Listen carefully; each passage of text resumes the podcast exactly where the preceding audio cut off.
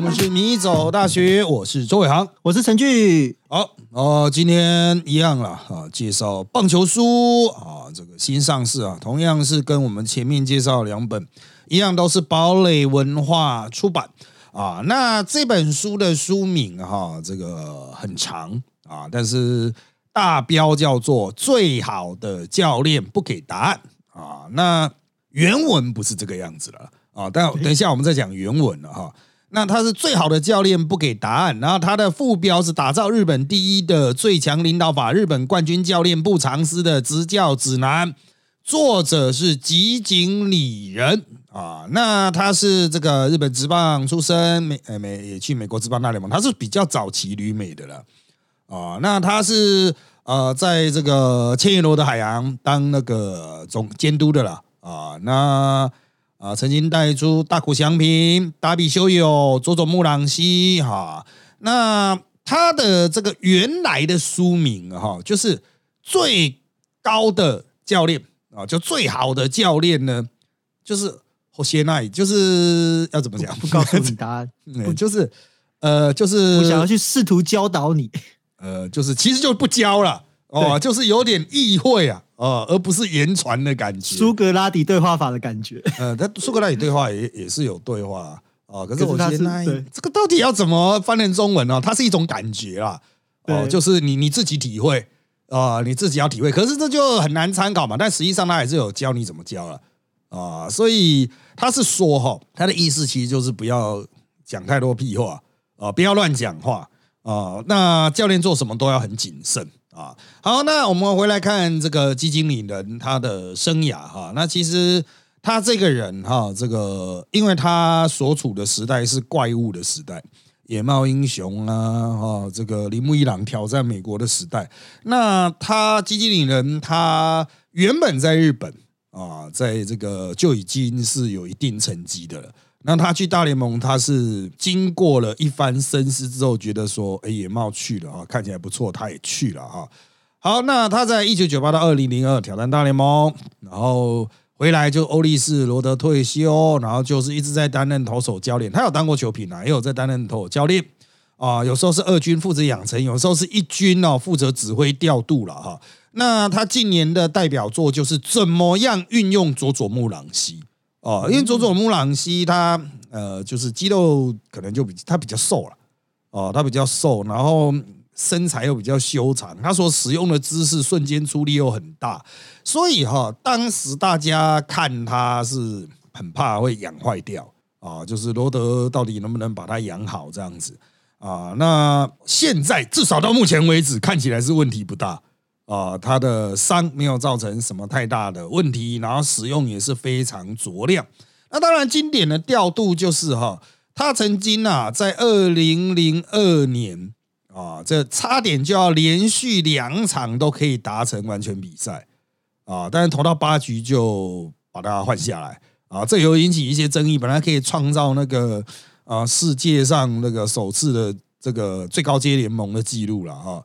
啊！但是他的事后态度就是说啊，我本来六局就要把它换掉啊，八局已经算再多给你一些了啊。好，那像这样子的状况哈，这个其实对大多数教练来讲哈，都是很难的抉择啊。对教练来说，他跟球团老板的交代就是，呃，球队整体的战绩要拉上来。可是对球迷来说，他们记得可能都是球员生涯的最精彩的表现，所以他会有一个责任目标的分叉的问题。哦，就是教练如何在追求战绩的同时，球队战绩要好的同时呢，又能够兼顾球迷的那一种追逐明星球员的心态啊？是要放着佐佐木朗希在那边创造连续两场完全比赛呢，还是要这个为了球队的战绩，为了长远的打算，为了再让佐佐木朗希用个五六七八年啊，而采取比较保守的调度？啊，老师说了，二零零二年的球季可能对罗德球迷来讲，还是佐佐木朗西这个完全比赛啊，神一样的表现。他上半季开季了，不能讲上半季开季的表现非常的杀啊。那大家只记得这件事情了，最后的战绩，一般的球迷会 care 吗？可是大联盟的签约也很重要啊。呃，这个大联盟签约其实不是看你完全比赛，大联盟签约是看你的那个 WAR 值之类的，就是他没有让说罗德朗西废掉这件事很重要。呃，其实我觉得对罗德来讲，就是他去大联盟对罗德是损失啊，所以也没有必要为他的成绩去拱啊。就是以及说是让他多投几球会不会会废掉，也没有那么夸张啊。我个人是觉得没有那么夸张啊，就是现场教练哈，呃。还是有眼睛会看，我就要从这本书里面讲的概念来谈哦，因为这本书其实它传达的是一个非常高阶层级的教练应该做的事情。啊，那他对于很基层的教练应该做什么讲的不多哦。那他这本书里面还是有提到了，就是因为有很多他自己亲身的故事，跟教练起冲突啊、互殴啊，想打人啊，就是啊，就是我是觉得 very good 啊，像这种东西放进去，就是让大家知道职业球员也不是一团和气的啊。好，但是呢，他这边有提到的，对于基层训练方式，就是一开始教练还是要去指导你技术了啊。然后呢，他接下来提到一个概念叫育成。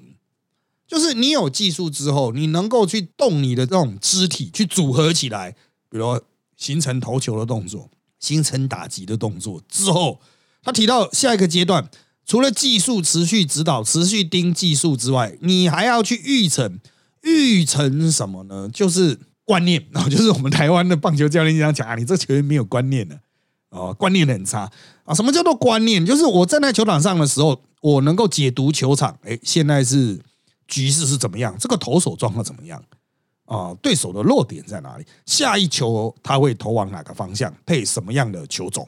啊，那这个真的就是要有那个比赛的经验，搭配一些教练的指导啊。教练跟你讲说，现在依照我过去经验的判断，那这个时候应该会丢外角滑球，你不要被骗了哦，以外角滑球为主啊。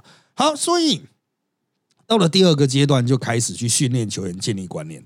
到了第三个阶段呢，技术的层次开始逐渐拉掉了，球员要会自己去盯自己的动作啊，那教练要修改的部分就变得很少，但是对于观念的那种培养会越来越强调。我认为这可能就是进入职业前，或者是在职业的二军啊、三军那阶段的时候，主要就是这一块了哈，就是他会去不断灌输你职业比赛，你如何去设想现在场上的情境。我如何去解读这场比赛？我这时候要拼吗？比如说一颗球打出去，我要拼不拼？哦，有时候是很直觉的，可是那其实是大量的训练之后所内化出来的一种反应。这第三阶段，到了第四阶段，也就是这本书最着重的部分，就是高阶了。高阶的时候已经没有什么技术，也没有说我要教你这个观念怎么样，他这个时候才会变成了那种我不会跟你讲啊，我不会教你，我也不会跟你讲，但是。并不是完全不开口，而是会去协助你厘清，不直接给答案啊。那这个真的是很难解释啊。我们是有去过很高阶的状态啊，呃，比如说我们在这个呃做我们日常的媒体工作，呃，对于一些嗯实力已经不错，技术也不错啊，但是他可能没什么呃上节目经验的人。那我们可能就不会说啊，你应该怎么做或不该怎么做。哦，我们都可能会给他一些很简单的心理的那种支持，就是等一下我讲完这一段之后你再接，我会帮你先讲完了，讲好听一点就这样，我会帮你先讲完。哦，你不用担心。哦，我会帮你先讲完，会讲到哪里，那剩下你自己去体会，那他就会可以跟你建立一种信赖关系哦，好好好，没问题没问题。哦，他就不会说搞不清楚状况，或者是我们就讲说啊，放心了啊。啊，今天应该都是谁和谁在吵架，你就插嘴就好 啊。那听起来是讲干话，但其实就像教练一样在给他建议啊。哦，就是你要发挥你自己的特色，你从这里切入就好。因为我知道你可能没办法讲很长的主论述哦，有点类似的道理，就是当你进入到很高阶的层次，所以他那种不不告诉你不教你，因为他那个中汉字哈，就是其实也是讲话的意思啊。啊，教练不讲话，其实就教练不讲答案啊。那球员呢？呃，就是他要自己去思考，但是这个前提是哈，球员要有自主意识啊。就是你不能从小到大都依赖教练啊，总有一天你要自己长成大人嘛。啊，你要能够教人嘛。所以球员在进入职业或进入高阶的时候，要有一种负责任的心态。啊。然后如果你一直给他答案的话，可能也会造成他就是永远都在依赖啊啊！干他妈都是教练的责任，我不知道，教练没跟我讲啊啊！教练这边的想法说，干你怎么不知道？妈，你打球打二十年呢，靠腰还要我跟你讲啊？所以。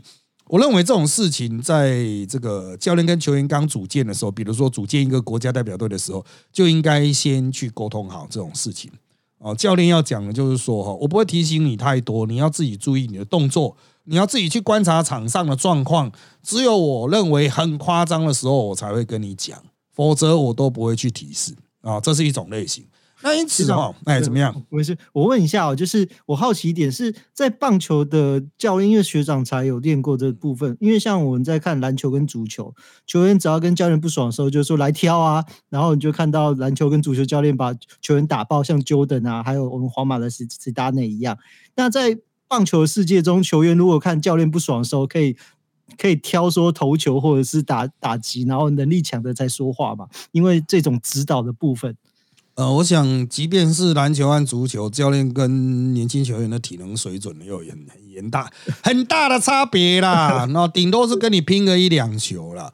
那棒球的领域哈，有没有教练跟球员下来玩的？有哦，有。大部分的棒球的教练，除非是真的老到不行，否则通常也会上场去丢给球员，比如练投练打啊。他就站在，比如说我们有 free batting 啊，就是中文叫。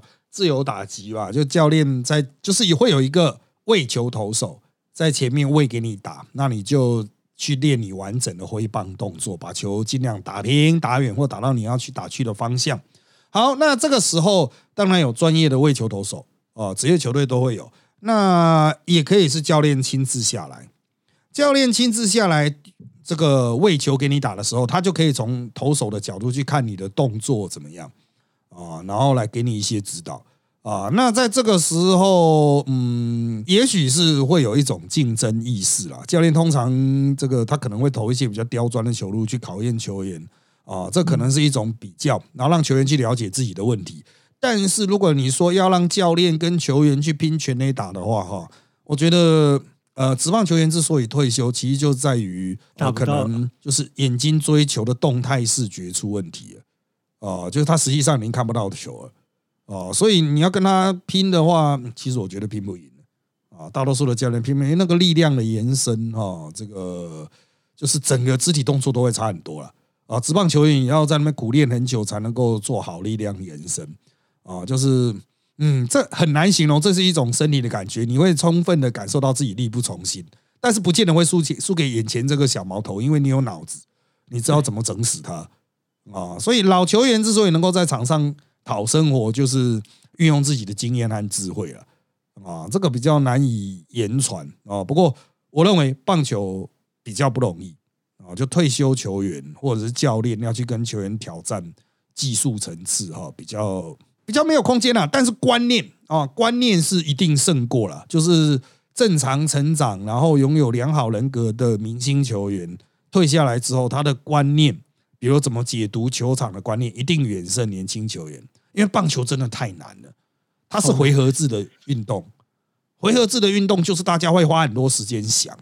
那篮球和足球不是回合制的，它是时间制的。体能球，它是时间制的，它会有时间压迫。虽然你可以一直喊暂停，造成它回合化，呃，但是它就是一瞬间的反应，很吃瞬间反应的。那观念很重要，没错。哦，就是在高阶观念很重要，没错。但是有时候可以用体能去克服观念上的落差啊。你体能就是很好啊，你一个启动你就直接穿突穿别人的防线了啊。他妈的观念再好也没屁用啊，他的速度就是快啊。可是棒球就是真的可以想很多哦。这个所以现在就是因为想太多，才会有垒上无人干。你不准想了，只能二十秒一定要投出去啊，不然真的太拖。我是觉得垒上有人也是通通都要限制哎，哦，就干你就不要想了，想了之后就变成防守防守棒球啊，啊，就整个攻击系统就都不好看了。我是觉得会变得不好看。好，那再回来这本书的相关的内容，那基金理人他其实哈这个接触过美日之棒啊，他不但接触不但打过，他也接触过美日之棒的教练嘛，充分能够理解每个教练的差异性。啊，他是在里面是有一些批判的。啊，不过他有提到比如说像杨木斌啊，杨木斌就是这个专门那个培养出这个奇奇怪怪球员的一个好教练啊。他原来进铁欧力士啊啊呃，就是但是之之前几年挂掉了啊。那他就是最大的代表作就是铃木一郎。对啊，那当然还有其他的那一些搞怪的啦，就是当时他的风格就是会让你觉得说有点不按牌理出牌。那吉吉里人在书中也去提到了这一点，就是杨木斌是比较充分信任球员的啊，就是我都觉得你行，你就给我上啊。那个当然是对高阶啊，不是对低阶，低阶你信任他没屁用啊啊，打不到技术不到就是技术不到。那野村克也就是所谓比较早期的数据的棒球。的类型啊，那我们当年对野村克也的印象就是，他真的算是刷新了亚洲棒球过去对于直觉的那一种偏误啊，就是过去亚洲棒球就是呃，就是我教练就是觉得嗯，这球员都怪怪的啊，那我就不要用啊，即使他的数据很好，但我就是觉得怪怪的哦，哎，这个球员哦，他动作不错。哦，挥棒很利落，好好好，就用他这样子啊，就是完全跳脱数据的思考，是过去亚洲棒球的主流。但野村呢，啊，他充分的掌握数据，然后训练出古田呢，啊，那这个后来当然大家都会也都看数据，美国也出现数据棒球，甚至数据越做越多，这就参考我们前面讲的那两本书哈。那在这一个基金理人的视野里，就是他也从野村身上有学到一些这种。降兵的技巧就是你是怎么去带人哦，就是怎么去思考比赛。其实，嗯，因为高阶的球员真的太高阶了，要注意啊。基金理人并不是去大联盟打不好回来的哦，他在大联盟是可以担任那个先发的。虽然他在书中是签称他是五号啊，啊，但是实质上就是他还算能用啊，他是一个还可以用的先发投手。这在大联盟其实就是比较珍贵的存在。就像现在，妈的，大联盟在签约，大家也在讲说干那种。谁到底是三号先发？像道奇队也在困扰啊！啊，干嘛道奇队都还要困扰三号先发？你他妈的，就是呃，这真的不要困扰了，好不好？你你也不想一下，像科罗拉多他们，呃，他们才困扰吧？呃，什么都不行了。呃，这个呃，基金人也有，记我记得也是打过科罗拉多啊，所以那边就是对打者比较有利的地方啊。那很可惜的一点是。啊，他在这里面并没有去给呃这种非球员的人很直接的建议，但是呢，我个人的角度啦，以我个人角度，我认为哈，在我们一般的企业、一般的职场、一般的领域，其实也可以运用到书中的一些沟通的技巧。假设你已经是一个业界里面的技术经验层次都已经非常高的人啊，你是佼佼者。那你是这个佼佼者的时候，人家会安排你说：“哎，带个徒弟吧，哎，带个团队吧。”啊，那个就像教练的角色。过去我们都用主管去理解，但是如果你换个教练，换成教练的角色，就是你马上就会发现说：“那我是要一直下命令，永远都在下命令，还是让这些人可以自己判断？”啊，那正常一点的思维就是：干嘛我一直下命令，我会累死啊！那带小学生少棒队是不是啊？要教技术，要教观念，是真的超死人。那我能不能带一个职业队？那牵涉到你要多快让你的团队变成职业队啊？那这个我就觉得书中的一些说法哈，其实就是蛮值得参考的哈。就是你要先了解你自己的这批人，而不是预设他们是什么样的人啊。那就是最近身的观察。其实职业球员哈啊，数据派送进来嘛，球探送进来嘛，教练不见得真的看过啊。这个球员选进来之前，教练可能从来都没有看过他现场投球。哎，你不要以为真的会去看，那个都是球探去看的。球探看回来跟你讲说啊，这个球员他会有什么样的特性啊？他描述的是文字或是语言嘛？那可能球团就在这样的意识状态下去选了。比如投尔教练看到这个球探报告，好，那我们就选；看到一些影像拍回来的录影带，好，我们就选。可是真正的接触到，也是到了春训或秋训啊，看他要不要参加秋训了啊。那这个新人如果进来之后，他参加春训、秋训，投手教练才有办法直接观察。这就很像什么呢？一般开公司啊，啊，我们在招招募新人的时候，也是看他的那个履历表啊，哦，顶多看他的一些作品啊，然后把他叫来问个两下这样子。但这其实想来就像那职棒队选秀一样，妈风险很大啊！就是看起来哎，名校出身的，哎，作品好像不错，好吧？啊，叫来问看看，哎，问来哎，好像蛮能沟通的啊。结果选进来，他妈他就只会这一招而已 啊！这种事情很常见呐。最低阶的公司，你从以手摇杯应征攻读生到大学应征教授，都有这个问题。啊，大学试教就只会试教那一堂课，一小时。我都想到那个柏拉图的老师啊，这不止啊，还有很多老师都这样啊，都是他妈的就只能投一球的那一种。好，那选进来之后，教练真正接触到的时候才是考验。都已经选进来了嘛，球员就是这些菜啊，那你就要去用嘛。如何让他组合发挥最大效果，就是考验教练，不然球团聘你干嘛啊？不然制服组的聘你这些干嘛啊？那。等到这个人拿到手之后，进入秋训之后啊，那当然不是说我就直接安排一个菜单呢，哦，你必须还是要先下去观察啊，然后思考看看，就是嗯，你认为这个球员你有什么样的优缺点？那接下来就是请球员自己发表意见啊，就像如果你是经营公司的主管，那你要请你的员工发表意见，就是请他谈一谈你认为你的专长是什么。哦，然后你认为你的缺点是什么？不是球员或是不是员工说什么就是什么，而是你要用你的经验去思考，就是说，嗯，他现在的自我设定对不对？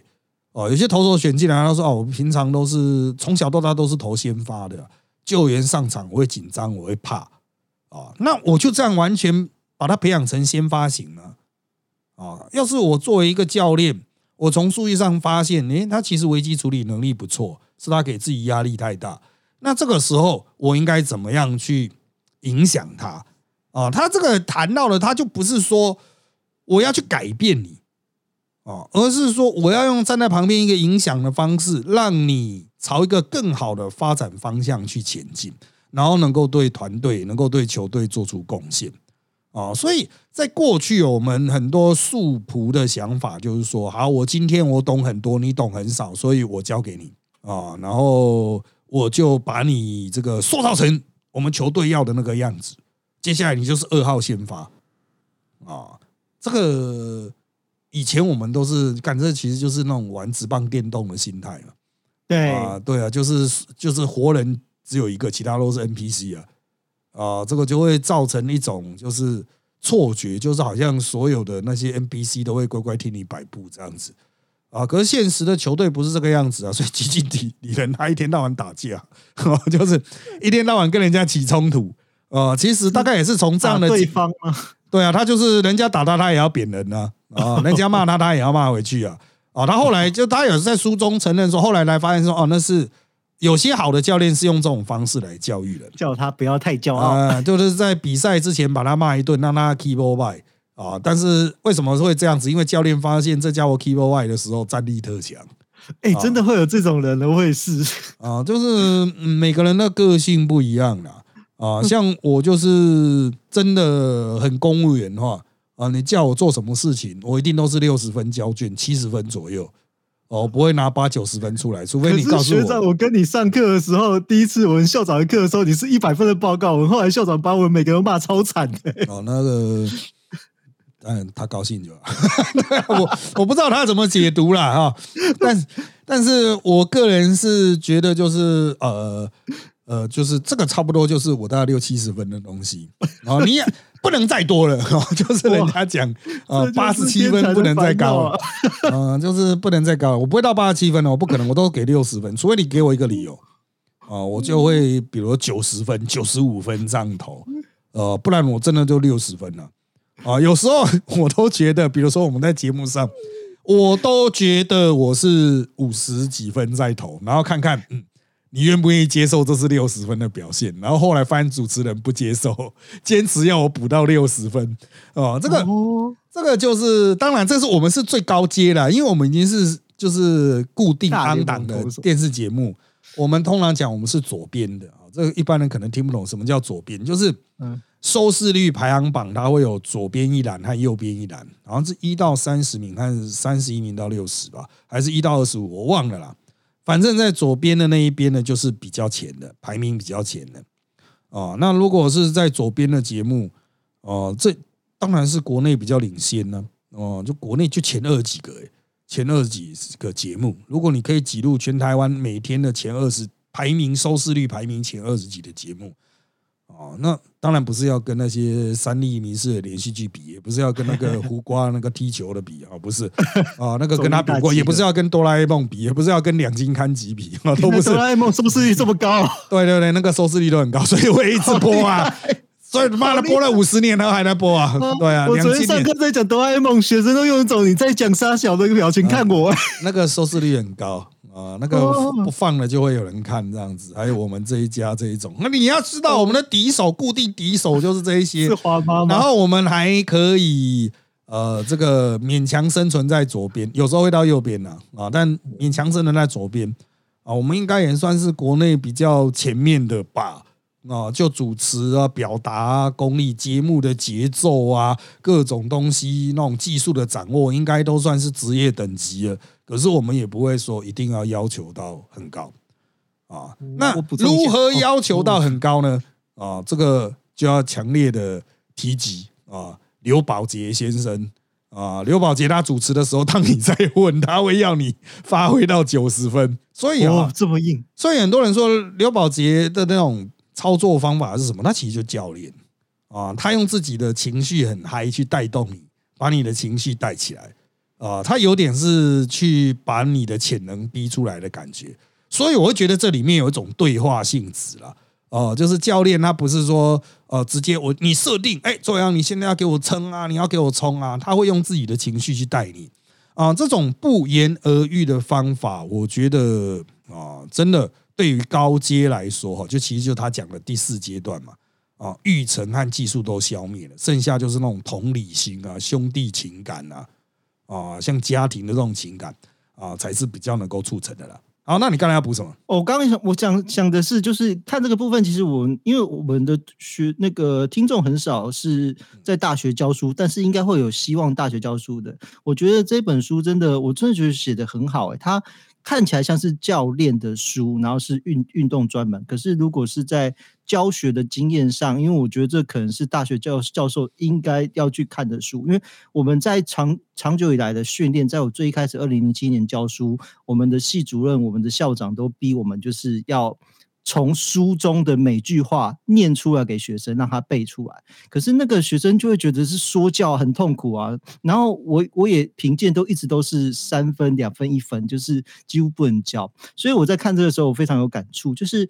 我在今年的教学大概会是我评鉴的时候拿到最高，然后学生的反应最好，我觉得很讶异，因为我今年真的就只是单纯的让他们去玩，比如说狼人杀，比如说就是从推理游戏去猜凶手是谁，但他们超嗨的，他们都觉得能找到凶手是我最开心的事情。就像这本书中说的，就是让他们去作为主体，然后去寻找课题，然后不给他们答案的时候，他们反而觉得说那是他们在辅大或者是在名传最喜欢的课的时候，我都觉得哦，原来。教学跟体育，其实在某种程度上是我们说的知识跟技术的连结。那这本书中，它很完善的去把这样的一个理论，去一步一步的用自身的例例子去说明。我觉得这本书真的很棒，而且超新的，明天才要发吧。啊，我们录音的第二天了啊，就一月四号啊。那各位听到的时候已经正式上市了啊。那我在那边再一次的再把它的相关资讯再明确的说一次啊，就是它的书名叫《最好的教练不给答案：打造日本第一的最强领导法》，日本冠军教练不尝试的执教指南。作者吉井理人，译者是柯柯任啊，朱佑任啊。那他也是小说家，那专长是棒球，他也在日本冲绳吧。啊，待了蛮长的一段时间呢，疫情之后才回来啊，一直都在从事棒球日文的翻译啊，也有很多其他的著作了哈。不过翻译这本书是他的最新力作啊。